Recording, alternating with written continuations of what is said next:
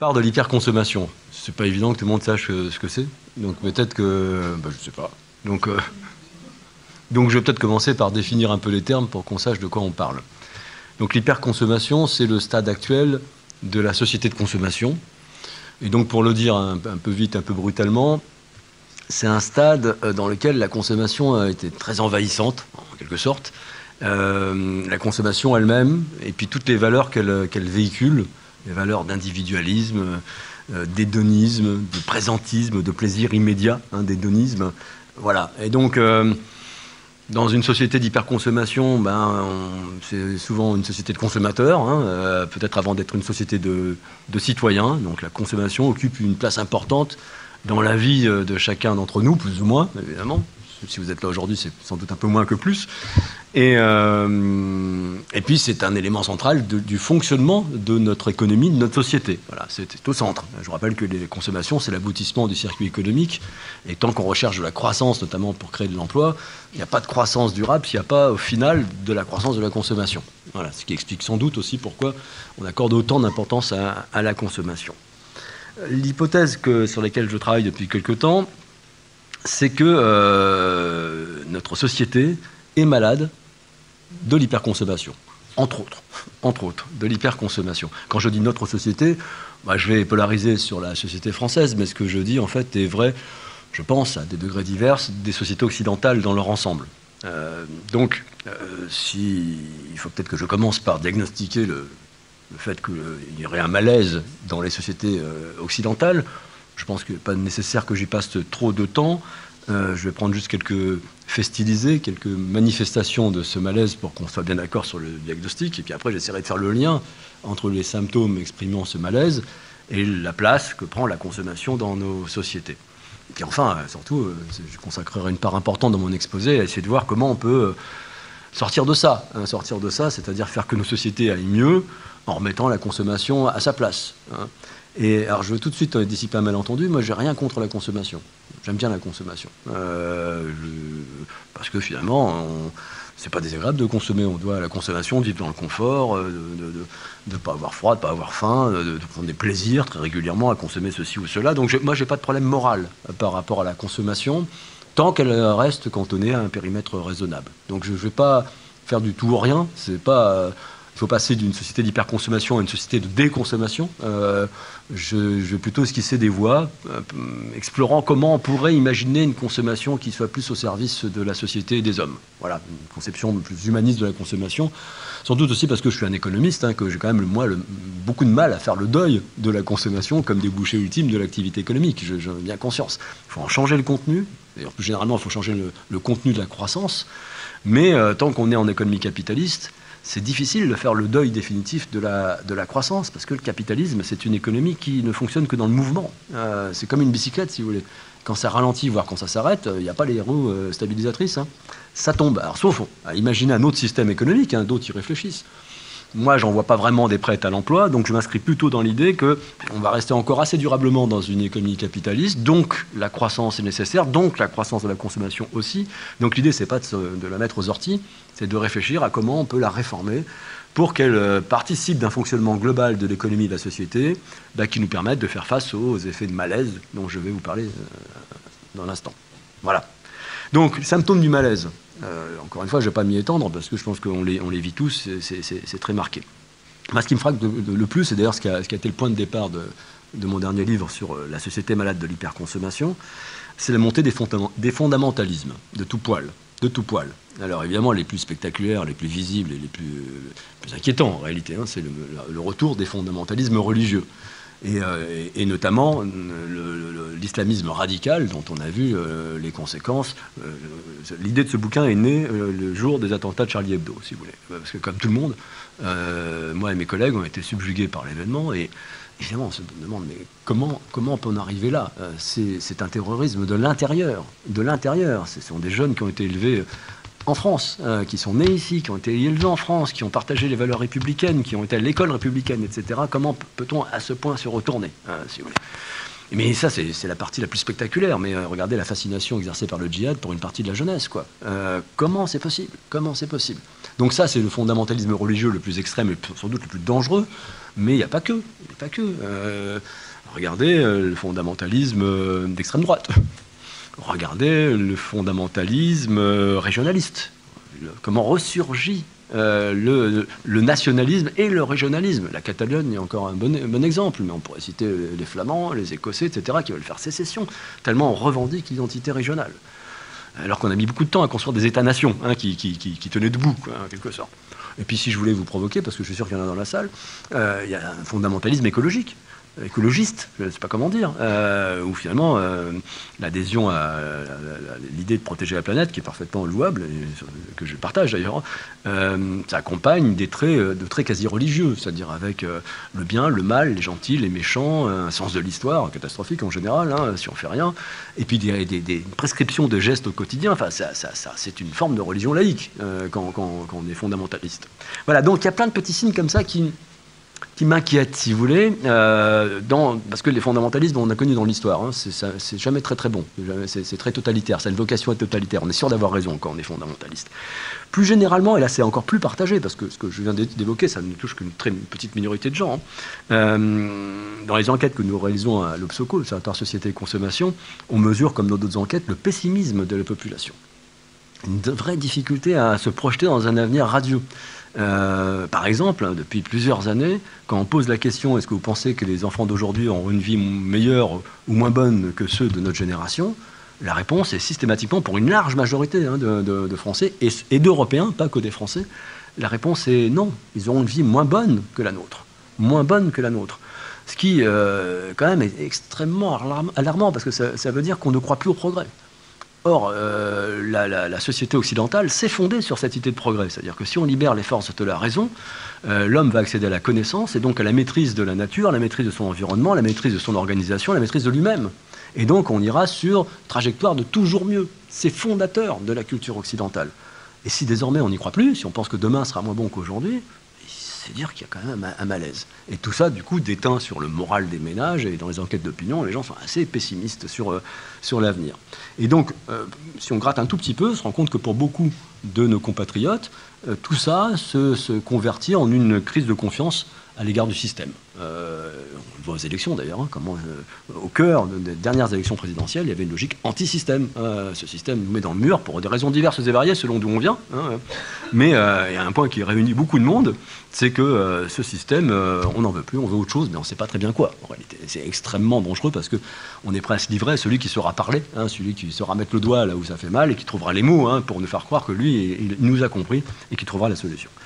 Donc, voilà, donc je pars de ce constat que globalement nos sociétés occidentales sont malades, euh, et elles sont malades de ce que j'appellerais une crise de la modernité. Euh, nos sociétés occidentales sont nées de, la modernité, sont des sociétés modernes. Alors je ne sais pas si ça vous parle. La modernité, c'est un processus de très long terme qui démarre à la Renaissance, hein, pour aller vite, et euh, en gros qui s'articule autour de cette foi dans le progrès, dans la raison, dans l'individualisme, la reconnaissance de, l'individu hein, comme, comme un être autonome. les droits de l'homme, ça, naît de ça, hein, de la reconnaissance de l'importance de l'individu par rapport au groupe.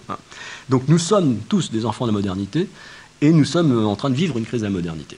Et je trouve ça très très grave parce que euh, précisément notre modèle de société, je dirais même notre modèle de civilisation, est contesté aujourd'hui euh, dans d'autres endroits du monde. La contestation la plus violente la plus catastrophique, c'est Daesh. Pour, eux, nous sommes l'anti-modèle, le truc à abattre, si vous voulez. Mais sans aller à des extrémités pareilles. Les Chinois, par exemple, ils ont un autre modèle de société. Hein.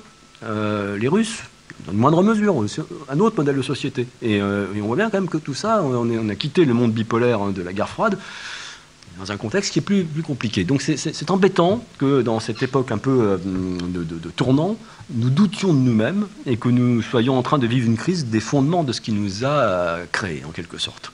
Et donc, le sujet est énorme, hein, mais moi je voudrais rentrer là-dedans par la consommation. je pense qu'une partie des, racines de cette crise, euh, réside dans le fait qu'on a peut-être accordé trop de place à une certaine manière de concevoir la consommation. Il n'y a pas que, hein, euh, c'est mon prisme, c'est mon prisme. Évidemment, si j'avais eu un autre, itinéraire intellectuel, je, serais rentré dans ce sujet par autre chose. évidemment, c'est éminemment complexe, et la situation dans laquelle on est est la combinaison d'un tas de facteurs. Euh, moi, je mets le projecteur sur la consommation. Il ne faut pas que ça laisse penser qu'il n'y a que la consommation qui est en cause. Il y en a un tas d'autres que je ne vais pas traiter parce que ce n'est pas mon sujet. Voilà.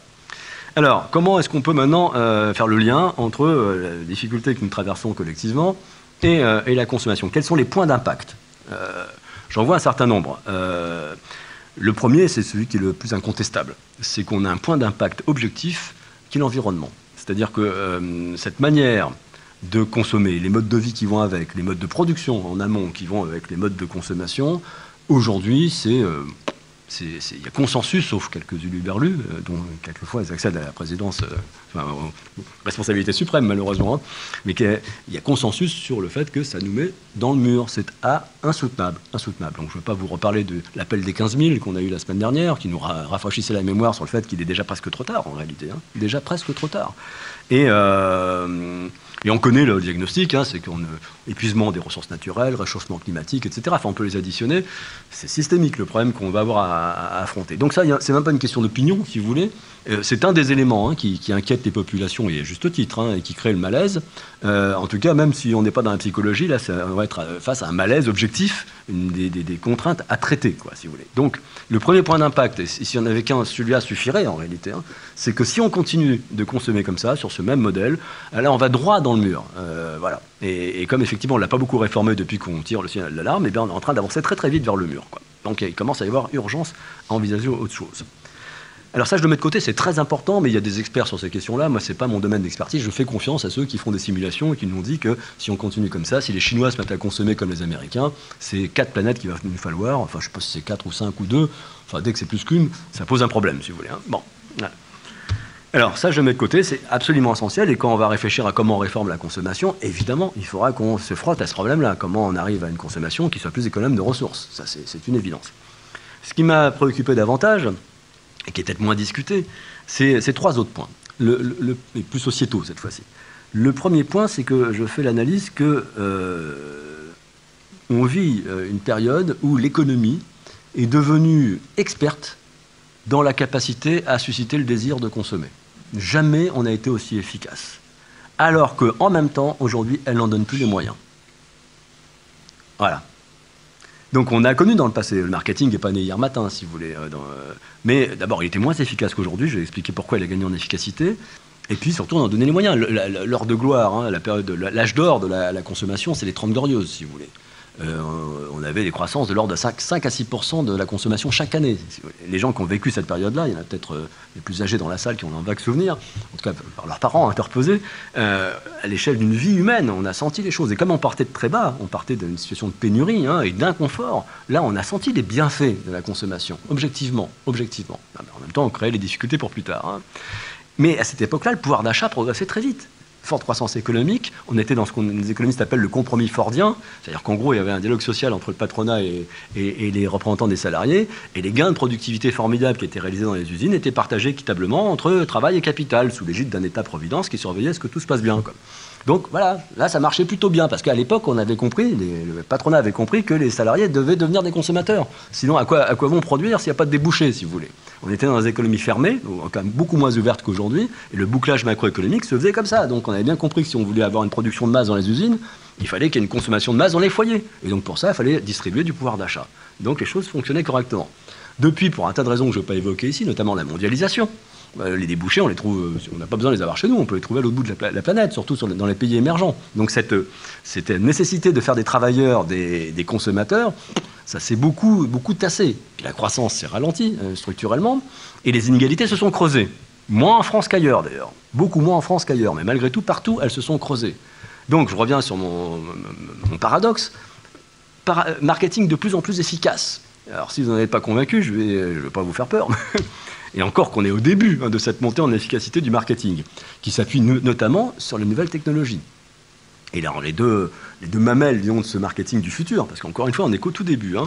Euh, il y a une mamelle qui est déjà bien présente, et dont on commence à voir les effets, c'est le big data. Vous dites quelque chose de big data? C'est-à-dire que du traitement de. Enfin, toutes les traces numériques que nous laissons, alors évidemment sur Internet, euh, tout, ce que vous faites sur Internet est enregistré, sachez-le mais pareil, y compris les messages que vous laissez, que, les emails que vous envoyez, tout ce que vous écrivez sur Facebook, etc. Tout ça est traité, tout ça est capté, tout ça est traité hein, et consolidé. Pardon? Mais oui, d'accord, mais ils sont par milliards à être bêtes, si vous voulez. Donc, et tout ça, ah, bah, tant mieux. Mais vous êtes très très minoritaire à ne pas y aller. Et chez vous, même quand vous téléphonez, quand, votre téléphone se balade, on sait où vous êtes, etc. On laisse des traces sans le savoir. De surcroît, maintenant, on va commencer à laisser des traces dans le monde physique. Vous voyez ce que je viens de dire sur le téléphone qui vous permet de vous repérer dans les magasins, ces de dispositifs pour suivre, votre cheminement, etc. Les affiches dans le métro, celles qui sont lumineuses, euh, repèrent combien de temps vous êtes arrêté devant l'affiche. Bref, on laisse de plus en plus de traces numériques. Tout ça rend des, super euh, ordinateurs avec des algorithmes extrêmement sophistiqués. On appelle ça l'intelligence artificielle. Hein. Et on mouline tout ça et on arrive à prédire euh, vos comportements. et en gros, on identifie comment il faut vous stimuler, quel message il faut vous envoyer, à quel moment et sous quelle forme pour créer chez vous le désir de consommer. Oui, d'accord. Et ça, euh, par exemple, Amazon aurait déposé un brevet, c'est ce qu'on dit, euh, qui lui permettrait de vous envoyer le colis avant que vous ayez passé la commande. Tellement il est sûr que vous allez passer la commande. D'accord? Voilà. Ça, c'est le big data et l'intelligence artificielle, et on n'est qu'au tout début. Je veux dire, ce qu'on est capable de faire aujourd'hui, à 5 ans, on ne pouvait même pas imaginer que ça serait possible. Hein, euh, je vous rappelais que l'ordinateur a battu, le meilleur joueur de jeu de Go. Hein, euh, ça, c'était inimaginable. Hein, inimaginable. L'autre mamelle, alors celle-là, elle est interdite. vous savez, l'interdiction, quand il y a un enjeu, c'est le neuromarketing. Neuromarketing, c'est derrière aller voir dans votre cerveau où est le siège du désir, où est, quels sont les mécanismes qui mènent à la décision. Décision d'achat, en l'occurrence ici. Et donc on va trouver la couleur, le son, l'odeur, le design du produit, les mots qui font que ça provoque le, cheminement neuronal qui va dire je le veux, qui va créer le désir et qui va provoquer l'achat. Vous avez peut-être vu euh, euh, Cache Investigation il y a quelques années avait fait un reportage sur une expérience tentée par euh, McDo pour savoir quelle odeur il fallait mettre dans les détergents qui nettoyaient les sols pour donner l'envie de bouffer du hamburger. Et donc pour ça, on mettait des, gens dans des tubes IRM, et on, leur faisait renifler des odeurs et on regardait euh, ce que ça activait comme circuit dans le cerveau. Eh ouais, eh mais c'est comme ça. et ça, on en est qu'au tout début. Tout début. Donc d'un côté, une efficacité croissante du coup un marketing individuel. Hein, c'est pas la réclame euh, dans, François, on dit à toute la France venez acheter mon produit. Non, non. Chaque consommateur va faire l'objet d'une attaque euh, personnalisée parce qu'on sait le chemin qu'il faut adopter pour le convaincre lui avec sa spécificité d'acheter le produit ou le service en question. Donc d'un côté une efficacité croissante et qui ira encore croissant, et de l'autre côté pour un tas de raisons que j'ai à peine esquissées, eh bien euh, le pouvoir d'achat suit pas. Donc pour le dire de manière un peu vulgaire, il y, a une désynchronisation entre la croissance du vouloir d'achat et la croissance du pouvoir d'achat. Le vouloir d'achat croît beaucoup plus vite que le pouvoir d'achat. Voilà. Alors, si vous n'êtes pas un accro à la conso, si tout ça, ça, glisse sur vous, bah, c'est pas grave. Hein. Mais comme, encore une fois, le marketing est très efficace et que la consommation est partout, hein, n'oubliez pas qu'elle est relayée par les industries culturelles, par le, tout le divertissement qu'on regarde à la télé, etc. Hein. c'est permanent la pression à consommer. Le nombre de messages d'incitation à consommer que l'on vit chaque jour se compte par centaines, voire par milliers en réalité. Donc, si, si vous êtes réceptif à tout ça, avoir envie de consommer et pas avoir les moyens de le faire, surtout quand vous êtes un peu en bas de l'échelle sociale, quand le peu d'argent que vous avez est bouffé par le loyer, euh, par les charges incompressibles, etc. Et on sait que c'est chez les plus modestes hein, que ces, dépenses contraintes pèsent le plus lourd sur le budget. Donc ce qui reste à vivre est tout rikiki, et ne crois pas, à côté de ça, il y a plein de délices qui sont montrés dans la vitrine, bah, il y a un moment, ça crée de la frustration. Et on ne sait jamais comment la frustration peut finir par s'exprimer, euh, notamment chez les plus jeunes, les plus fragiles, etc. Ça peut provoquer bah, de la délinquance, hein, hein, tout simplement trouver l'argent autrement, puisqu'on n'arrive pas à le trouver euh, honnêtement, bah, on va le trouver euh, de manière un peu détournée. Hein, puis la colère, la colère, et la colère, comment ça s'exprime bah, Ça dépend. Voilà. Et, là, on a des gens qui sont a priori vulnérables pour pouvoir être réceptifs à des messages qui, je vous ai compris, machin, etc. Voilà, ça c'est la aspect économique basique. Hein, on a un problème de, mise à niveau des moyens par rapport aux, volontés. Ensuite, le deuxième point d'impact euh, d'ordre sociétal, c'est une interrogation sur est-ce qu'on peut n'être que des consommateurs? Parce que, encore, euh, massivement, on nous a transformés en consommateurs, même d'ailleurs dans notre composante citoyenne. Quand je dis on, je nous moyennise. Hein, évidemment, je pense que si vous êtes là ce soir, vous n'êtes pas totalement dans la moyenne. Hein. Mais euh, regardez même le rapport aux politiques. Même le citoyen se comporte comme un consommateur. Uh, regarde les catalogues en quelque sorte. Hein, euh, celui-là, il est, jeune, il a l'air sympa. Euh, puis j'aime bien cette mesure-là. Euh, cette mesure, elle me plaît parce que ça sert mon intérêt à moi. Hein. la vision collective, d'accord, mais voilà, il a dit qu'il allait supprimer la taxe d'habitation. Je suis éligible. Ah ouais, je suis juste en dessous. Bah, celui-là, il m'intéresse, d'accord. Ou, il va supprimer l'impôt sur la fortune tel seuil, machin, etc. Il, m'intéresse, voilà. Donc on compare les catalogues en quelque sorte comme les catalogues de jouets pour les enfants au moment de Noël, et puis on va prendre celui qui nous paraît le plus intéressant. Je ne parle pas de ceux qui ont des vraies convictions politiques, qui ont, une vision hein, globale. Je parle globalement comment cette posture de consommateur déteint globalement sur nos, comportements.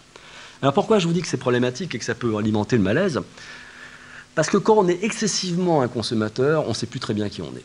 Ça pose un problème d'identité. Euh, l'identité, vous savez, la modernité, ça a été une formidable conquête. Ça veut dire que l'identité de chacun d'entre nous n'était plus donnée à la naissance. Euh, sous l'Ancien Régime, hein, si vous étiez né euh, fils de paysan, eh ben, euh, vous alliez passer votre vie à être fils de paysan, vous n'allez jamais quitter le village, etc. hors de question d'échapper à ce destin, en quelque sorte. Quoi.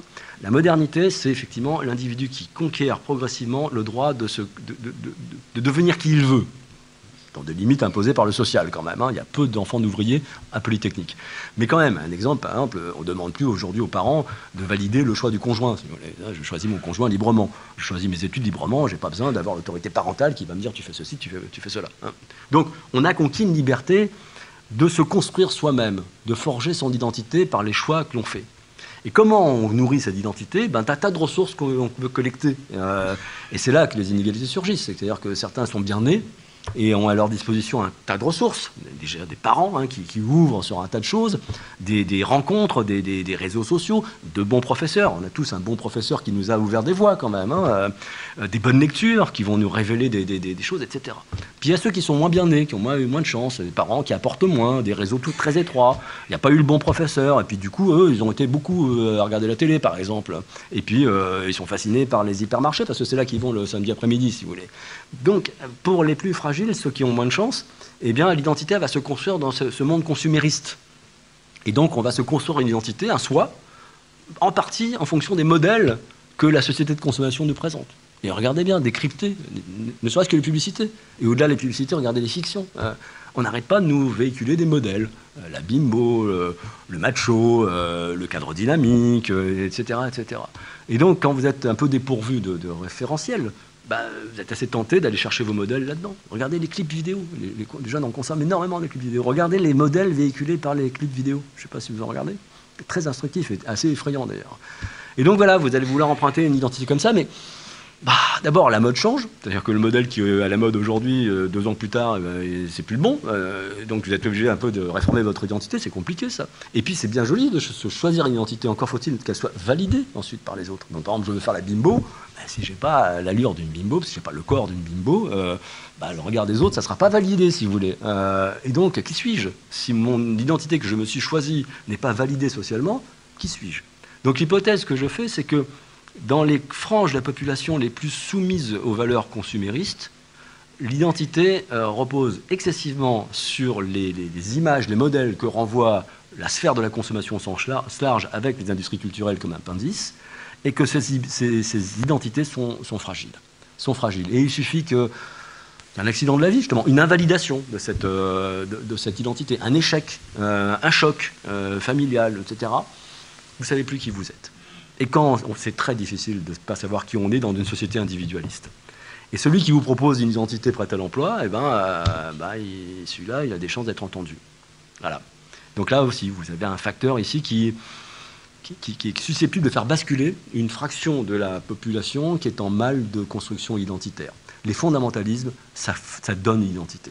Et ça donne la communauté qui valide euh, l'identité. Euh, si vous êtes adhérent Front National et que vous allez dans les réunions de section Front National, même si vous ne savez pas très bien qui vous êtes, là vous retrouvez un collectif qui vous aide à trouver votre, votre place dans la société. Je prends délibérément cet exemple.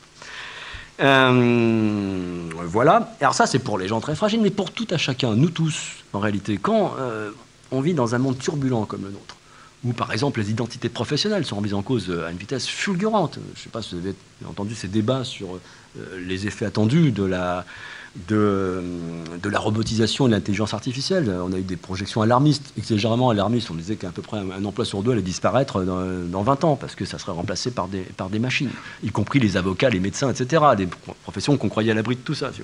Donc quand on vit dans un monde comme ça, où nos repères changent extrêmement rapidement et très profondément, je viens de prendre l'identité professionnelle, et regardez les identités euh, euh, nationales ou régionales, comment elles sont, bouleversées euh, aujourd'hui. Un contexte géopolitique qu'on ne comprend pas, des perspectives technologiques qui peuvent nous effrayer, etc. Donc dans un monde qui évolue extrêmement vite, en profondeur, qu'on n'a plus les moyens d'interpréter, parce qu'on a fait fi de tous les grands systèmes idéologiques. Quand on est des consommateurs, on est dans le vide interprétatif. Parce que la consommation a eu besoin de nous, euh, de nous débarrasser de tous les grands systèmes de pensée pour qu'on devienne d'abord des consommateurs. Donc on très peu de marxistes aujourd'hui encore, il y a quelques spécimens si vous voulez, mais c'était une vision du monde les marxistes. Il y a très peu de, même s'il y a un retour du fondamentalisme religieux, très peu de gens très accrois à leur religion qui arrivent à décrypter le monde à partir d'une grille de lecture religieuse. Quoi. Même les idéologies laïques euh, ont reculé. Donc on est confronté à un monde compliqué, perçu comme dangereux, et on n'a pas de quoi l'interpréter. Et dans une société individualiste, on est tout seul pour l'affronter en quelque sorte. Bah, si vous voulez, même tout un chacun, nous tous, eh bien, on peut être un peu désarçonné par rapport à ça. Et donc vouloir renouer avec des systèmes interprétatifs qui nous rassurent. Voilà. Donc mon hypothèse aussi, c'est que euh, à de degrés divers, le contexte que je suis en train de vous dépeindre, exagérément consumériste dans le monde turbulent dans lequel nous vivons, peut engendrer chez certains individus l'envie de revenir à une situation prémoderne, en quelque sorte, d'avant la modernité, de revenir dans une dimension communautaire. Je cesse d'être un individu autonome qui se construit par lui-même, et je cède au plaisir de la soumission. Si vous avez lu le dernier Welbeck, vous voyez de quoi je veux parler. C'est confortable la soumission. C'est confortable. Donc c'est pour ça que si je reprends par exemple le, type qui bouffe cachère, euh, qui, suit, disons, euh, de, très, très, près toutes les prescriptions religieuses pour, les juifs, si je prends l'écologiste convaincu, etc., bah, sa vie, elle est simple finalement. Vu de l'extérieur, on se dit c'est un enfer. Mais sa vie est simple, encore une fois, il y a les gentils et les méchants. Les gentils, c'est ceux qui se comportent comme lui, les méchants, c'est les industriels, les méchants capitalistes. Il y a le bien, le mal. Le bien, c'est tous les gestes qui protègent l'environnement. Le mal, c'est tout ce qui pollue. Il y a le sens de l'histoire, on va vers la catastrophe. Et, euh, il y a la communauté. Il y a la communauté, tous ensemble, même si notre vie quotidienne est compliquée parce que chaque geste est prescrit, on est conforté par la soumission à la règle et le soutien par la communauté. Et ça, quand on ne sait plus très bien qui on est, quand on a perdu ses repères, qu'est-ce que c'est confortable. Mais c'est très dangereux. C'est très dangereux, je pense que vous en êtes convaincus. Ça, c'était mon deuxième point. Le troisième point, c'est que la société d'hyperconsommation euh, peut être nuisible au lien social. Et nuisible au, lien social, à contribuer au délitement du lien social et du vivre ensemble dans nos, sociétés. Il est dans l'intérêt de la consommation de nous séparer. Pourquoi? Bah, Pour les raisons que j'évoquais tout à l'heure. Voulez, quand a déjà tout, euh, et qu'a priori on aurait envie d'arrêter de consommer plus, parce qu'on n'en a plus besoin, euh, pour vous donner quand même envie de consommer encore, comme je vous disais tout à l'heure, on va essayer de comprendre avec une technologie moderne qu'est-ce qui vous fait vibrer vous individuellement. Donc là, alors qu'on était dans, euh, rappelez-vous la deux chevaux ou la dauphine, hein, on était dans une époque de consommation de masse, en gros le même produit pour tout le monde, parce que quand on est piéton, ce qui fait rêver, c'est d'avoir une voiture, peu importe la couleur, peu importe la forme, etc. Mais quand on a déjà une voiture et qu'il s'agit de nous inciter à la changer plus souvent, eh bien, la forme, la couleur, etc., euh, ça se met à compter. Donc, rapidement, le marketing est devenu un marketing individualisé. On arrête de nous prendre comme une masse ou comme des grands groupes, des grands segments euh, de, consommateurs, et on va vers un marketing one-to-one. On va viser chaque, chaque consommateur individuellement. D'ailleurs, on est aujourd'hui capable, techniquement, de faire des produits sur mesure. Sur mesure. Donc, il est dans l'intérêt du marketing de nous séparer. De nous séparer. Mais il est aussi dans l'intérêt du marketing, et, là, il, va surfer hein, sur des, tendances sociétales. D'ailleurs, l'individualisation est une tendance sociétale. Il ne peut pas la rebrousse-poil, la tendance sociétale. Il, accompagne, il accentue des tendances sociétales, le marketing. Mais il a aussi intérêt, donc, en même temps qu'il nous divise, à nous réunir. Mais sur d'autres bases. Le grand truc du moment aujourd'hui pour les, les marques, c'est de réussir à créer autour d'elles des communautés. Euh, il y en a une très, très célèbre qui intéresse tous les spécialistes de la question, c'est Harley Davidson. Vous connaissez cette marque de, moto euh, C'est marrant parce que là, c'est pas une communauté d'ados. Souvent, on associe cette idée de communauté de tribu à des, trucs d'ados. Là, c'est pas du tout des ados, c'est des CSP+, euh, plutôt qu'un cas en général, et qui bah, qui adhèrent à l'imaginaire euh, rebelle hein, d'Harley Davidson et qui vont se retrouver le week-end en groupe. Hein, ils vous les voyez des fois pétarader dans, avec leur grosse moto là, dans la ville ou surtout dans, la campagne, etc. Voilà, c'est typique, c'est typique de ça. Donc ça, c'est le paroxysme si vous voulez. Hein.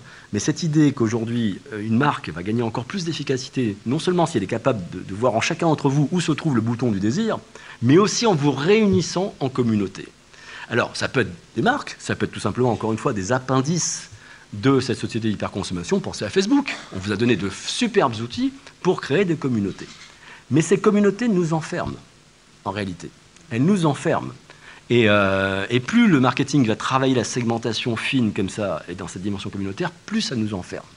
Et euh, je vais vous en prendre un exemple. Euh, vous avez sans doute remarqué, si vous, vous êtes abonné à Deezer, Spotify pour la musique, ou à Netflix ou euh, un truc du même genre pour les vidéos, vous avez remarqué que quand vous avez euh, consommé un peu euh, chez ces gens-là, eh bien, au bout d'un moment, ils vous disent T'as aimé ceci? Eh ben, Tu vas aimer cela. D'accord? Vous connaissez ça. de manière plus générale, Amazon fait pareil. Tu as acheté ceci, ceci, un livre. Hein, tu as acheté pas mal de livres chez Amazon, ils commencent à te connaître. Tu as aimé ce livre? Tu devrais aimer cela. D'accord Très bien, d'ailleurs c'est souvent très pertinent, hein, très utile. Voilà encore un bénéfice de l'intelligence artificielle. Moi je regarde, hein, je suis un gros lecteur. Quand Amazon me dit tu devrais aimer cela, je regarde. Et en général il ne se trompe pas parce qu'il me connaît. Le problème c'est que du coup on est toujours dans le même monde. Donc là j'ai pris euh, l'exemple de la lecture. Mais imaginez que j'écoute du rap. D'accord Parce que voilà, mon horizon a été un peu étroit quand j'étais ado. Euh, j'ai pas eu l'opportunité de m'ouvrir à d'autres types de musique. J'écoute du rap. Et bien avec ces systèmes-là, ben, je vais écouter du rap et encore du rap. Et puis après, quand je serai sur Facebook, je serai avec des copains qui euh, aiment le rap, d'accord? Et puis quand je vais accéder à des, contenus, euh, des blogs, etc., ben, je serai encore dans le rap. Et bien, je vais vous dire l'opportunité, la chance que j'ai d'être confronté un jour avec le jazz ou la musique classique est proche de zéro. Est proche de zéro. Voilà. Moi, dans mon bouquin, je raconte ma propre euh, jeunesse classe moyenne. Euh, on regardait beaucoup la télé, tous les soirs on était devant la télé. Euh, il n'y avait pas beaucoup de chaînes à l'époque, ça vous situe à peu près mon âge. Euh, et le vendredi soir, si on voulait regarder la télé, notamment si on voulait voir le ciné-club qui passait un peu tard, il fallait se taper apostrophe avant. D'accord? Bon, on n'était pas disposé en fait à regarder apostrophe dans mon milieu familial. on n'était pas des gros lecteurs, on s'en fout. Mais je, pas que je regardais ça tous les vendredis, mais je l'ai regardé souvent. Euh, souvent, je me suis endormi. Euh, mais, mais euh, pour ceux qui ont connu Pivot, il a transmis, il m'a transmis un goût de la lecture, un appétit du savoir en quelque sorte. Et je me rappelle, je devais avoir 16 ans, j'ai acheté mon premier essai tout seul avec mon argent de poche. C'était sur l'inégalité de l'homme. Ce que je suis devenu, je crois que je le dois en partie à Bernard Pivot, le fait que j'ai regardé l'apostrophe. Mais à l'époque, voilà, quelqu'un qui n'était pas programmé pour regarder apostrophe pouvait tomber dessus par inadvertance.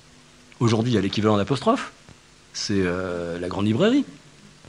Dans mon bouquin, j'ai oublié les chiffres, je, compare les audiences d'apostrophe et de la grande librairie. Mais ça n'a absolument rien à voir. D'ailleurs, je vois chez moi, à la maison, hein, j'ai trois filles. Euh, euh, ma femme est fan de la grande librairie, donc c'est souvent à l'écran. Mais toute façon, le soir, réunir la famille autour du même écran, c'est plus possible. On a fait l'expérience. Chacun part dans sa chambre avec son écran et regarde son truc. Regarde son truc. Et donc voilà, on va, chacun s'enferme dans sa bulle. Et donc, sortir de sa bulle par inadvertance, bah, c'est difficile. Alors surtout quand la bulle est toute petite et n'élève pas l'individu. Bah, c'est une prison, ça devient une prison, si vous voulez.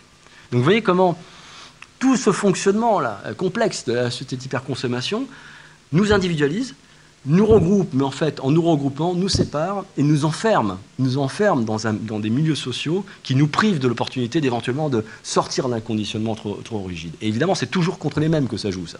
C'est toujours contre les mêmes, parce que ceux qui sont bien nés, ils ont l'ouverture, ils ont l'ouverture, et ils seront confrontés, ils ne regardent pas la télé tous les soirs pour commencer, et ils ont, par, la, richesse des réseaux dans lesquels ils baignent, ils auront toujours la possibilité d'être confrontés à une autre, autre chose qui leur ouvrira une voie, qui révélera leur talent, leur goût, etc et qui les aidera à construire une identité plus solide et à réussir leur vie. Quoi. Voilà. Ça, c'est euh, voilà, mon diagnostic. C'est le point économique et les trois points sociétaux qui font que je pense que, eh bien, on n'est on, pas bien. Donc, passons maintenant euh, du côté des, des, registres pour en sortir de tout ça. Mon intuition, c'est que euh, nous devons refonder la modernité tout le monde ne pense pas ça. Hein. Euh, beaucoup d'intellectuels qui pensent qu'au contraire, il faut tourner le dos définitivement à la modernité qui nous a foutu dans le mur, notamment sur le plan environnemental. Moi, j'y crois pas. Je pense que si on tourne le dos à la modernité, d'abord, je ne sais pas au profit de quoi. c'est déjà très important. C'est bien beau de jeter aux orties le modèle d'hier, mais encore faut-il avoir un modèle de substitution. Euh, ma femme, ça jette souvent des trucs à la maison avant, d'avoir remplacé par quelque chose qui pourrait le remplacer. Non, D'abord, on a le plan B, et, après, on se débarrasse du plan A. Là, je ne le vois pas très bien, le plan B, si vous voulez. Et puis, je pense encore, je vous l'ai dit tout à l'heure, nous sommes des enfants de la modernité, collectivement. Donc, c'est difficile quand même de faire fi de cette programmation génétique. C'est notre profonde identité. Donc je suis plutôt à réfléchir à comment on peut essayer de la, la réformer. De la réformer, il faut, la, faire changer. Il y a des trucs qui n'allaient pas, hein, le rapport à la nature, etc. Il y a un tas de trucs qui n'allaient pas dans le projet moderne. Mais le réformer, c'est pas le foutre aux, orties. Et donc, plus fondamentalement, la, vertu qu'a eu la modernité, c'est de nous avoir réunis autour d'un projet commun. Un projet commun euh, dessinant un avenir radieux, en tout cas désirable, euh, et partagé. C'est ça qui nous a fait tenir ensemble. Euh, c'est la philosophie des Lumières. Hein. voilà, il y a une ligne d'horizon qui, a l'air sympathique et autour de laquelle on arrive à faire peuple et à se mobiliser. C'est ça qu'on a perdu, en réalité. Donc voilà. Alors je suis allé voir s'il n'y avait pas quand même dans le magasin des utopies, des utopies qui permettraient d'avoir cette point d'horizon fédérateur et, désirable. J'en ai trouvé trois. Si vous en d'autres, vous me dites. C'est marrant parce qu'il y a un, philosophe qui s'appelle Wolf qui vient de sortir un bouquin et il appelle les trois utopies. Alors, de peau, euh, on en a une en commun, c'est tout. Euh, les deux autres, c'est pas la même. De mon point de vue, les deux autres, c'est pas vraiment des utopies au sens où je, l'entends ici, c'est-à-dire un projet collectif euh, pour, l'avenir. Donc je vous les livre rapidement. Hein. la décroissance, décroissance, hein, euh, cette utopie, enfin, certains diraient c'est pas une utopie, hein. cette idée qu'on fait fi de, cet objectif de croissance économique euh, et on privilégie d'autres indicateurs euh, qui ne serviraient de boussole. En gros, on consomme beaucoup moins, on produit de manière beaucoup plus respectueuse de la nature, dans une base très, très relocalisée, tout, tout, se fait à proximité, avec des circuits courts, etc. On travaille moins, on a plus de temps, et en, bah, ce temps, on le passe à avoir une vie sociale plus, riche, à s'occuper de soi, s'occuper des autres, etc. Plutôt sympathique. Deuxième utopie, l'utopie euh, collaborative participative. Donc, en gros, c'est l'utopie d'une société horizontale. Euh, il n'y a plus de grandes entreprises verticales comme ça, on est tous des travailleurs indépendants et on, s'agrège en réseau comme ça sur des projets ponctuels, il n'y a pas de chef, euh, tout ça est irrigué de réseaux informatiques. Et puis, euh, et puis dans la consommation, ça devient, on mutualise, c'est Blablacar, c'est Airbnb, c'est on se prête des choses, beaucoup de choses entre particuliers hein, dans l'économie du partage. Et puis la démocratie même est modifiée, c'est plus une démocratie représentative, c'est une démocratie participative, on participe tous à la prise de décision, etc. Il y a plein de gens qui défendent ce genre de choses. Hein. Et la troisième utopie, c'est le transhumanisme. C'est celle-là qui est en commun avec euh, Wolf. Transhumanisme, c'est euh, il y a des, fous furieux, mais qui ont beaucoup d'argent, qui sont en train de réfléchir à comment on pourra nous rendre immortels. Donc en gros, euh, faire converger la technologie des ordinateurs avec, avec l'humain. L'objectif ultime étant d'arriver à prendre notre, notre cerveau et le mettre dans une machine, pour le dire vite. La, la machine, on pourra toujours la réparer, séparer l'âme du corps. Quoi. Bon, avant d'en arriver là, mais certains disent que c'est un horizon palpable, hein. avant d'en arriver là, vivre très longtemps, beaucoup plus longtemps qu'aujourd'hui, euh, sans douleur, euh, en bonne santé, en gros, avec, euh, capable de jouir pleinement de la vie, quoi, parce qu'on sera plein de prothèses numériques, etc. Bon, ne rigolez pas tant que ça. Il y a des, il y a des fortunes qui sont investies là-dedans, hors de contrôle des gouvernements. Hors des contrôles des gouvernements. Voilà. Bof, j'avais le sentiment qu'il euh, n'y en avait aucune qui était vraiment complètement euh, réjouissante. Et puis de toute façon, et ça Wolf le dit très bien, ça va être difficile de trouver une utopie unique dans une société d'hyperconsommation éclatée. Parce que chacun d'entre nous voit midi à sa porte, on est devenus très différents les uns des autres. Trouver un consensus, une ligne directrice qui fédérerait tout le monde aujourd'hui, c'est peut-être utopique, justement. Hein. Bref, en tout cas, j'ai eu profité, quand j'avais un petit peu de place dans une enquête, j'ai testé ça auprès d'un échantillon de Français d'Européens d'ailleurs en fait. Hein. Je les ai résumés, j'ai pas donné les titres, hein. j'ai résumé en quelques lignes, et je leur ai demandé bah, si vous deviez vivre dans l'une de ces trois sociétés, laquelle vous préféreriez? Tiens, on fait un sondage Allez, j'ai déjà deviné. la société de la décroissance. Qui voudrait vivre dans la société de la décroissance? Ouais, Vu de nez, vous êtes euh, une petite moitié. Qui voudrait vivre dans la société collaborative participative?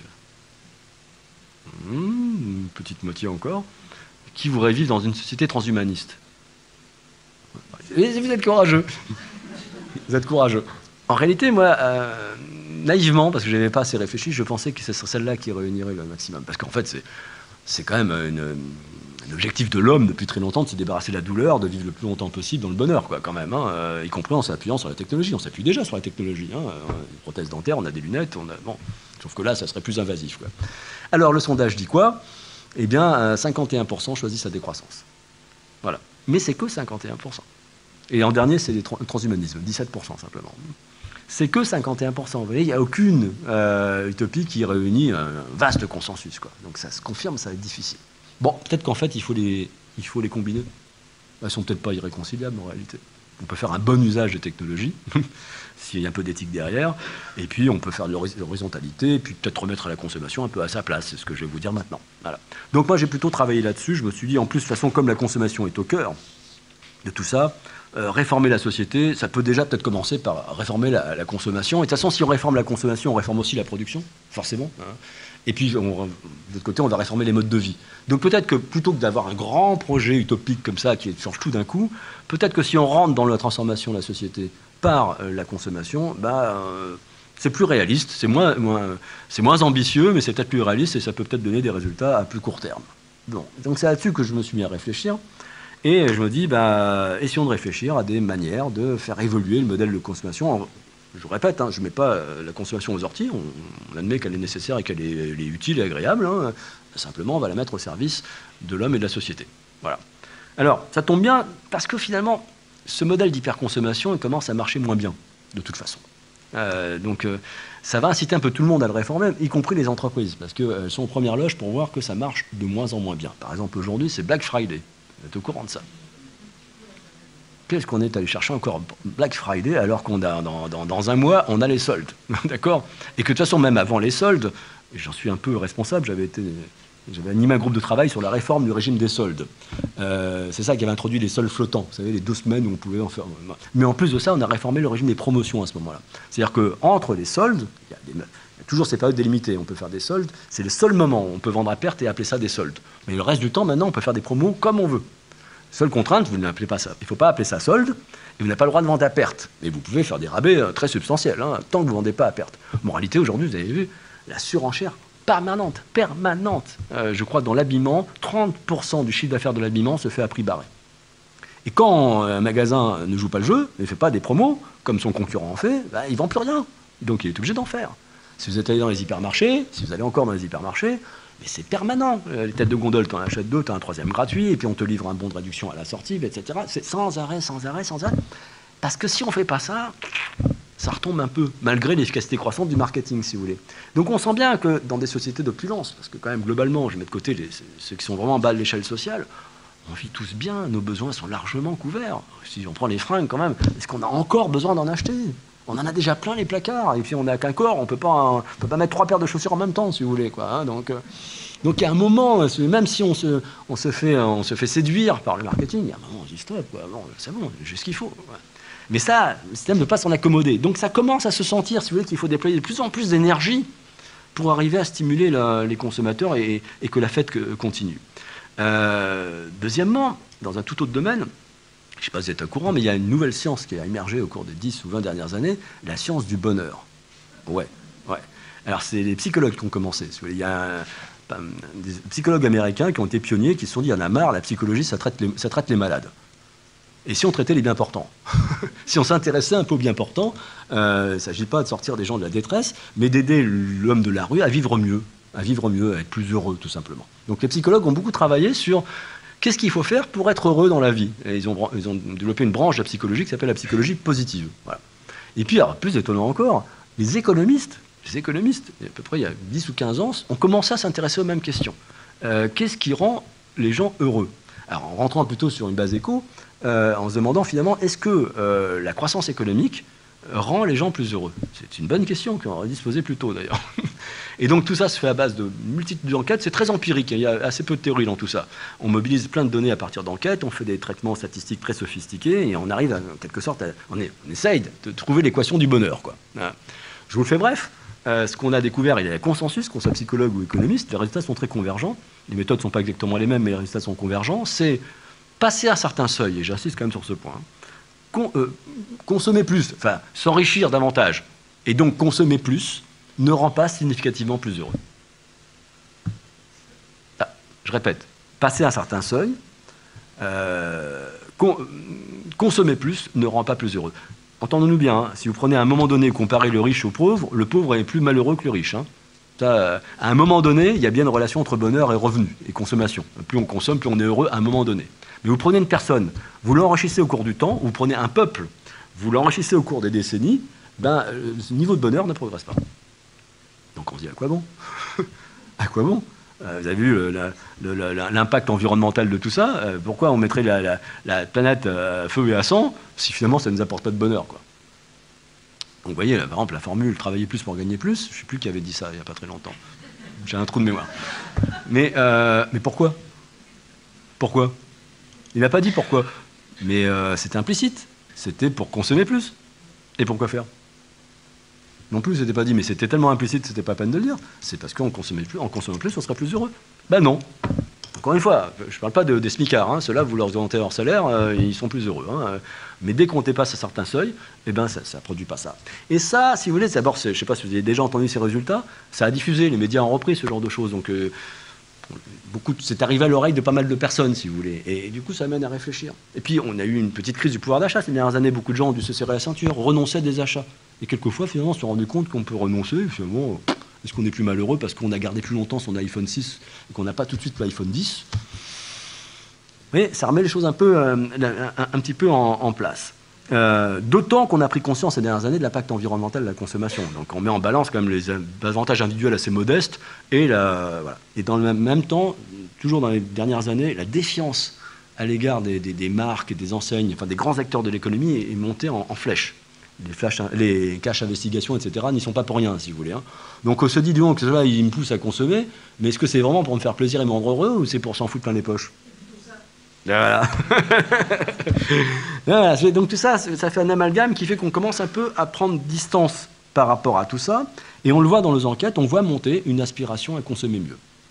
On a, en gros, je vous le fais bref, il y a à peu près un Français sur deux aujourd'hui qui nous dit qu'il voudrait consommer mieux. Et dans cette, ces 50%, encore à peu près la moitié, c'est donc un quart du total, si vous me suivez bien, qui serait prêt à consommer moins pour consommer mieux. Voilà. Exactement, c'est tout à fait ça. Donc il y a quelque chose qui monte, si vous voulez, qui n'est pas un rejet militant de la, de la consommation. Il y, a, effectivement les décroissants qui sont arc-boutés contre la consommation, mais ils ne sont pas très nombreux, si vous voulez. On n'est pas, pas à 50% de la population, loin s'en faut. C'est plutôt des consommateurs, hein, des gens qui, n'ont pas de problème métaphysique par rapport à la consommation, mais qui sentent bien qu'il y a un truc qui ne va pas. La manière dont ça fonctionne actuellement, ça ne leur convient pas, ou pas totalement. Et donc, ceux-là, bah, ils sont prêts à faire autre chose, à faire autrement. D'ailleurs, ils font autrement. Regardez le développement ces dernières années de la consommation collaborative je parlais de Blablacar, Le Bon Coin, etc.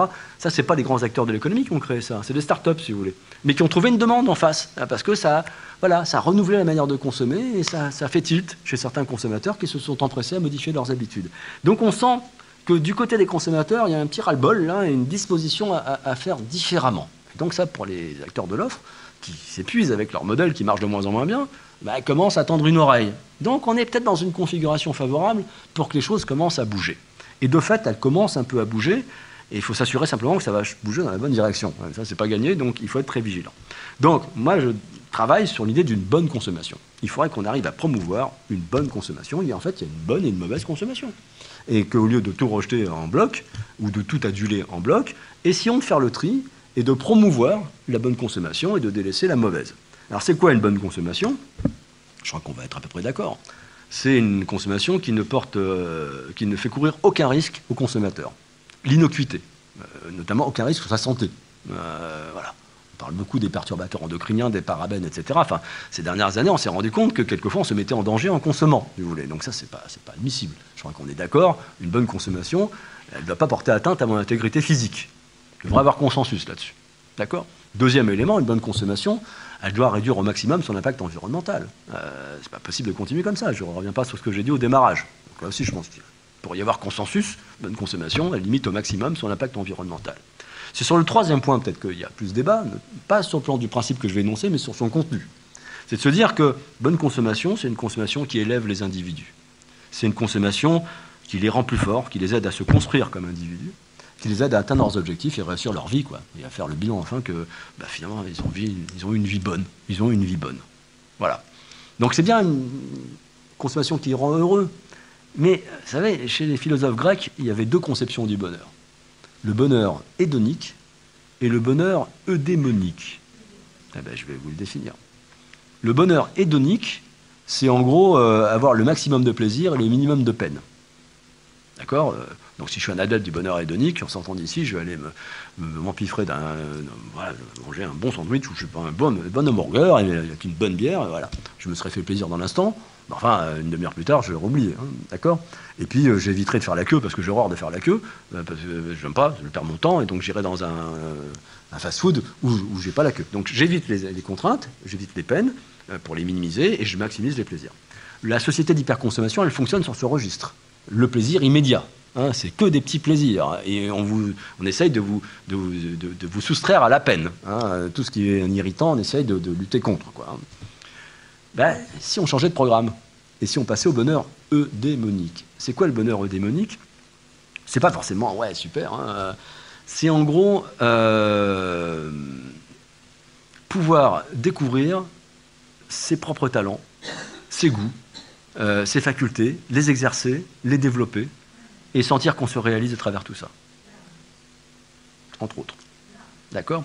En fait, je, Daemon. Euh, alors, j'ai pas fait de grec, moi, mais euh, ça voudrait dire le, le, démon, mais plutôt le fort intérieur, en quelque sorte. Révéler son fort intérieur. D'accord? Et, et, donc, se réaliser, en fait se réaliser et donner du sens à sa vie. Alors ça peut être aussi pour l'engagement dans une cause, hein, euh, ça peut être dans une activité artistique, comme vous l'avez dîné, ça peut, prendre des voies diverses et variées, mais surtout sentir ce finalement pourquoi on est fait. Euh, donc révéler ses goûts ses talents, les exercer, les bonifier, et au final trouver un sens à sa vie. Donc on peut, c'est pas incompatible avec le bonheur hédonique, mais le bonheur hédonique ne mène pas forcément au bonheur hédémonique. Vous voyez, c'est pas, pas symétrique cette affaire-là. Euh, voilà. Donc c'est ça, la troisième dimension, au point de vue d'une bonne consommation. Elle ne viserait pas le bonheur hédonique parce que celui-là, c'est une escalade, hein, c'est permanent. Euh, si vous êtes accro au petit bonheur de la première gorgée de bière, ça, c'est un bonheur hédonique, la première gorgée de bière. Hein, elle est super quand il fait très chaud. Mais si vous voulez reproduire ce truc-là, parce que déjà la deuxième, elle est moins bonne, hein, euh, bah, il faudra passer à autre chose si vous voulez. Euh, comme le, plaisir qu'on a à déballer un achat, vous avez acheté un truc sur Amazon, le dernier iPhone, ah, quand vous avez déballé, c'est super, mais ça dure, euh, ça s'éteint très vite. Et si vous voulez retrouver ça, il faudra recommencer. Et comme ça se banalise, il faudra aller de plus en plus vite et de plus en plus gros. Donc ça, c'est un mirage en quelque sorte. Alors que le bonheur démonique, il vous change en profondeur. Ok? Alors, je terminerai sur quelques pistes, parce que ça, c'est les objectifs que je viens de vous donner. Comment on peut arriver à tendre vers cette bonne consommation? Alors, il y, a deux niveaux de travail. Il y a travailler sur les business models de l'entreprise. Comment on fait en sorte que les entreprises capitalistes, encore une fois, hein, qui recherchent le profit, c'est normal dans, le capitalisme qu'elles recherchent le profit. Comment on peut imaginer des, modes de fonctionnement des entreprises qui leur assurent la rentabilité, mais qui les met sur la voie de la bonne consommation? Et deuxièmement, du côté de nous, nous consommateurs, comment on, euh, on se décroche un peu du bonheur hédonique associé à l'hyperconsommation pour euh, basculer dans cette problématique du bonheur et démonique. Donc comment on change le mode de vie en quelque sorte. Quoi. Alors, commencer rapidement par les business models, je vais aller très très vite hein, sur ces questions-là. Si ça vous intéresse, on pourra, on pourra, les préciser. On commence à les voir, on commence à les esquisser, on commence même à les expérimenter. Mais il faut aller plus vite et plus loin, c'est ça le problème. Alors je vais prendre du plus superficiel, enfin du plus proche du fonctionnement actuel, ce qui ne change pas fondamentalement la logique, mais qui déjà améliore un peu les choses, pour aller vers les plus révolutionnaires et qui seront les plus difficiles à déployer. Il y a d'abord l'économie circulaire. Je ne sais pas si c'est des choses qui vous parlent. Bon, l'économie circulaire, c'est cette idée que, bah, actuellement, on est dans une économie linéaire. C'est-à-dire qu'on va transformer des matières, on va les consommer, on va les détruire. Et puis on recommence. Et l'inconvénient de cette manière de faire, c'est qu'on consomme énormément de ressources, d'énergie, etc., et que c'est ça qui nous met dans le mur. Donc l'économie circulaire, c'est de se dire, euh, c'est circulaire, c'est-à-dire que nos déchets vont devenir des ressources. D'accord? Donc ça veut dire que ça commence par ce qu'on appelle l'éco-conception, on pense les produits, au moment de la conception du produit, on le pense de manière à pouvoir le recycler.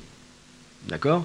Et comme ça, effectivement, quand il finit d'être consommé, qu'il produit un déchet, ce déchet, au lieu d'être incinéré ou, enfoui, ce qui est encore pire, eh euh, on peut le transformer en une matière première et il est réinjecté dans, l'économie. Si ce truc est, parfait, à 100% euh, actif, et c'est logiquement absolument impossible que ce soit 100% actif, eh bien, on, tourne en rond comme ça, on recycle sans arrêt les mêmes, mêmes matières premières. Donc, on progresse beaucoup hein, dans la matière, mais vous voyez, ça ne change pas la logique économique fondamentale. Hein. Donc c'est très bien, hein. c'est pour ça qu'il faut, mettre dans, le bac jaune, hein, parce que c'est effectivement recyclé, ça devient de matière première. Mais, euh, mais c'est quand même sans doute pas à la hauteur des enjeux que nous avons surmontés. En tout cas, ça n'atteint pas du tout le troisième objectif de ce bonheur démonique. pas du tout. Au mieux, ça réduit l'impact environnemental. Deuxième élément, l'économie de la qualité. L'économie de la qualité. Vous l'avez senti tout à l'heure. Dans le consommer mieux, effectivement, les gens nous disent, quand on leur demande c'est quoi consommer mieux, ils nous disent c'est consommer de la qualité. Alors évidemment, quand on a dit ça, on n'a pas dit grand-chose. C'est quoi la qualité euh, C'est un concept un peu euh, multidimensionnel. Mais en gros, c'est tout, tout à la fois. C'est un produit performant, c'est un produit euh, durable, qui va durer longtemps, égoïstement, hein, parce que j'en je, vais en avoir pour mon argent. Hein. C'est un produit responsable sur un plan environnemental, donc on rejoint la durabilité d'ailleurs. Hein. Et, et j'oublie une dimension, mais bon, peu importe. C'est multidimensionnel. Et les gens ont bien compris que c'était multidimensionnel. Et donc, il faut aller dans cette direction. Arrêter de l'obsolescence programmée, par exemple. Euh, parce que dans la logique économique actuelle, euh, le business d'une entreprise, c'est quoi? C'est des quantités vendues. Plus on vend, plus on est prospère. Et si on vend moins, ça va moins bien, si vous voulez. Donc, pour être prospère, il faut toujours plus. C'est inscrit dans la logique même du modèle économique de l'entreprise. Donc, certains disent que délibérément, on fait en sorte que ça tombe en panne. C'est rare ces cas-là. Euh, on a vu effectivement des fabricants d'imprimantes qui avaient un petit compteur, c'est très rare. Mais il n'y a pas besoin de ça, vous savez. Il y a juste besoin de se dire, j'ai pas intérêt de surinvestir dans la qualité. Si surinvestis dans la qualité, ça va être plus cher. J'ai toujours un concurrent qui va faire moins cher et euh, il va me prendre des parts de marché. Ou alors, même si je suis en monopole sur le marché, donc j'ai pas de problème de concurrent, j'ai pas intérêt à surinvestir dans la qualité si je veux que le client revienne de temps en temps pour euh, renouveler le produit. Parce que s'il achète une fois dans la vie, attendez, ça, ne m'intéresse pas, il faut qu'il achète souvent. D'accord? Donc c'est dans la logique du système de faire en sorte que les produits ne durent pas longtemps. Ah, c'est dommage. Il faut faire en sorte que les produits durent longtemps. Parce que s'ils durent longtemps, eh bien, on libère du pouvoir d'achat pour les consommateurs. L'argent qu'on n'a pas mis là-dedans, on le mettra sur autre chose, et peut-être des choses plus gratifiantes. Hein. Et puis surtout, on aura économisé les ressources. Et c'est pas impossible. C'est pas impossible. Alors peut-être qu'il faut des impulsions euh, réglementaires. Hein. Mais par exemple, je plaide depuis longtemps pour qu'on fasse passer les garanties légales sur les produits à 10 ans. À 10 ans. Je peux vous dire que ça changerait beaucoup de choses. Hein. Euh, on peut aussi euh, informer davantage les consommateurs sur la qualité réelle des produits. Euh, parce qu'ils doutent, et ils ont raison d'en douter, euh, c'est prouvé, ils doutent qu'en payant plus cher, ils auront nécessairement un produit de meilleure qualité. Donc si vous voulez mettre deux fois plus cher, si on n'est pas sûr qu'on en a pour deux fois plus pour son argent, eh ben, on préfère acheter le moins cher. L'économie, elle est immédiate le pari sur la qualité, il est hasardeux. D'accord? Mais par contre, si on trouve des moyens de certifier que le produit plus cher, il est effectivement de meilleure qualité, il va durer plus longtemps, il apportera plus de gratification, etc., ben les gens sont prêts à payer plus cher. On a fait des expérimentations à l'Obsoco. Si on se donne la peine d'objectiver la qualité, de garantir de manière crédible que le produit plus cher est effectivement un produit de meilleure qualité, la demande se tourne vers là. Donc l'objectif, c'est de transformer la concurrence sur les marchés pour faire en sorte qu'effectivement, les consommateurs mettent la qualité au premier plan et que les acteurs de l'offre soient obligés de se battre sur le terrain de la qualité et pas seulement sur le terrain des prix. C'est en train de bouger. Je ne sais pas si vous avez remarqué sur l'alimentaire, depuis euh, un an à peu près, toutes les grandes enseignes nous disent, euh, moi mes produits, alors c'est pas sur la durabilité, c'est sur l'innocuité. Ils disent, euh, nous on fait des produits sains, on protège les petits producteurs, etc. Toute la communication des Carrefour et des Auchan, etc. n'est plus sur, nous on écrase les prix, mais euh, regardez, euh, nous, on est respectueux de la nature. Regardez Intermarché qui vous explique, les, légumes aux enfants, etc. Toute la communication des enseignes de la grande distribution est passée sur la question de la qualité. Ils ont compris que se battre sur le terrain des prix, c'était dévastateur pour eux-mêmes, parce qu'ils y laissent leur rentabilité, en fait, tout simplement. Donc on sent les choses qui bougent. On sent les choses qui bougent, lentement, peut-être trop lentement, mais ça va dans la bonne direction. Il y a encore mieux. Alors, on arrive sur des trucs plus en rupture. Hein. C'est de dire, bah, peut-être qu'il faudrait plutôt vendre des services que des biens des services plutôt que des biens. Pour deux raisons. Euh, première raison, c'est que souvent, alors c'est pas c'est pas à tous les coups ce que je vous dis, hein, c'est à vérifier. Le service, ça consomme moins de ressources que le bien. Et par rapport à mon troisième objectif de rendre les gens plus heureux, euh, quand on a déjà beaucoup de biens, qu'on est saturé de biens en fait, c'est souvent les services qui transforment les individus. Euh, regardez, entre acheter le dernier iPhone ou passer une semaine de vacances avec les enfants, Qu'est-ce qui va vous marquer le plus, vous transformer et durablement vous laisser des souvenirs? Passer une semaine de vacances avec les enfants. D'accord? Donc les services font vivre des expériences aux gens. Pas tous, hein, mais, beaucoup sont sur ce registre de l'être. Le bien, le produit, il est sur le registre de l'avoir. Le service, il est sur le registre de l'être. Euh, ça fait vivre des choses aux gens, et si c'est bien astucieux, si c'est bien pensé, ça peut les transformer, les grandir. Pas à tous les coups, hein, pas à tous les coups. Mais voilà, ça nous met un peu en cette voie-là peut-être plus important encore, euh, quand on va au bout de cette logique, vendre des biens plutôt que des services, ça nous fait toucher du doigt l'essence de la consommation. En fait, quand on achète un produit, c'est qu'on attend de lui un service. Consommer, un consommer c'est toujours rechercher un service. Quand j'achète un iPhone, bien sûr, j'ai acheté un, un téléphone, j'ai acheté un produit. Mais pourquoi j'ai acheté le produit? Parce que j'attends de ce produit qu'il me rende service. Et là, notamment avec ça, je vais prendre des photos, je vais téléphoner, je fais plein de choses. Quoi. Celui-là, extraordinaire. Mais je pourrais prendre ce micro. Pas le micro qui m'intéresse. Ce qui m'intéresse dans ce micro, c'est le service que va rendre le micro. C'est-à-dire pouvoir amplifier ma voix. Donc, c'est l'essence même de la consommation, en réalité, de rechercher des services au travers des biens. Sauf que le capitalisme industriel qui est né au début du XXe siècle a tout polarisé sur le produit, pour des raisons techniques. Je ne vais pas revenir là-dessus. On a oublié que le produit, c'est que le moyen. Et que finalement, ce qui compte, ce n'est pas le moyen, c'est la finalité, c'est le service. Donc si on part de là, est-ce qu'on ne peut pas vendre le service sans vendre le bien? Mais non.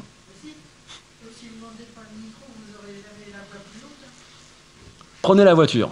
Est-ce qu'on peut m'offrir un service de mobilité automobile? C'est ça que je cherche avec une voiture. C'est d'être Non, non, mais prenons, prenons un exemple. C'est pas pour rien que je prends celui-là. Est-ce que, quand j'achète une voiture, ce n'est pas la voiture qui m'intéresse, c'est la mobilité automobile. Ah, d'accord Est-ce qu'on peut me vendre la mobilité automobile sans me vendre la voiture? Non, non, non, il y a plus radical que ça, vous l'avez sous les yeux. Enfin, pas, dans la salle, mais. non, non, non, non, non. Non. Autolib. Eh ouais. Autolib, on vous vend la mobilité automobile sans vous vendre la voiture. Ce modèle-là, ça s'appelle l'économie de la fonctionnalité.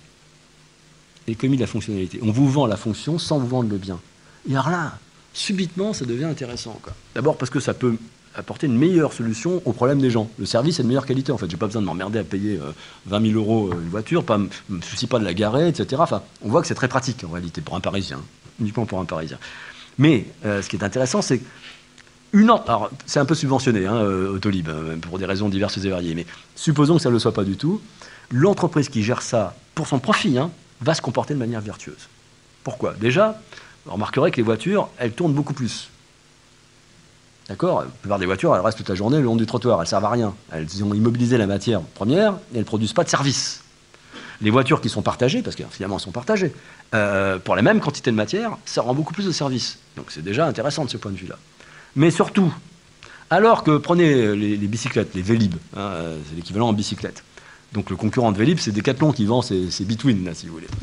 Decathlon a intérêt à faire en sorte pas, euh, que les bicyclettes ne durent pas trop longtemps, pour les raisons que j'évoquais, parce que lui, sa prospérité dépend du nombre de bicyclettes, qu'il vend. Donc il faut que vous la gardiez pas trop longtemps, pas trop de qualité. Mais Deco, qui avait les Vélib, il a tout à fait intérêt à ce qu'elle dure longtemps. Parce que plus elle dure longtemps, plus sera rentable puisqu'il en, est propriétaire. Vous voyez? Oui, je sais qu'il les a plus. Donc ce modèle est vertueux sur un plan environnemental. Il nous reste cinq minutes? Euh, Et on commence à l'explorer à droite ou à gauche. Dernier épisode en date, un vendeur de matelas qui commence à rentrer dans ce modèle-là. Et enfin, dernière, euh, euh, piste, peut-être la plus ambitieuse, miser sur le fer. F-A-I-R-E. Le fer. Qu'est-ce que c'est que ça? Ben, Un premier niveau, euh, c'est constater l'engagement des Français et euh, la valeur économique des loisirs actifs. On a fait une étude là-dessus.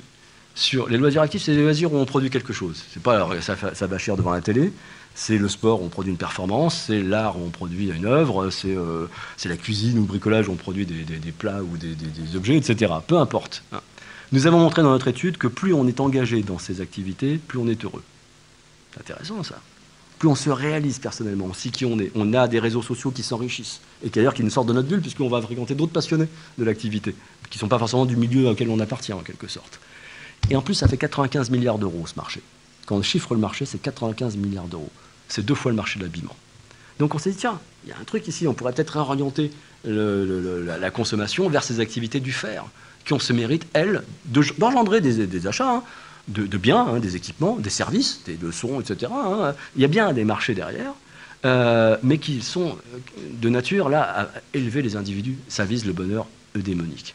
Et si je vais encore un cran plus loin, bah finalement, si on admet que consommer, c'est toujours acquérir un service, on doit admettre également que la consommation, c'est toujours une coproduction.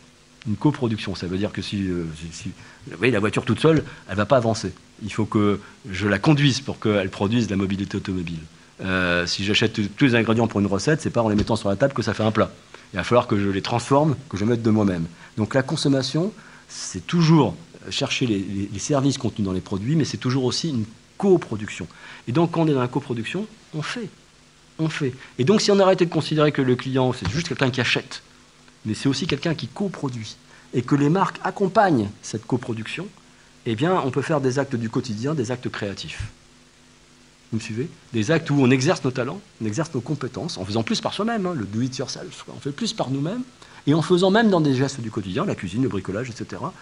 Eh bien, euh, si les marques nous aident hein, à acquérir les compétences pour, euh, eh bien, euh, ça peut nous aider à nous réaliser, à construire notre identité, etc., tout en, associant, tout en étant associé à des marchés. Donc, on est sur euh, de la consommation, de la bonne consommation. Le problème de tout ça, et je terminerai là-dessus, malheureusement, sur ce dernier point en particulier, c'est que pour commencer à avoir les effets bénéfiques pour la personne de ces activités euh, créatives, euh, il faut réunir des compétences minimum.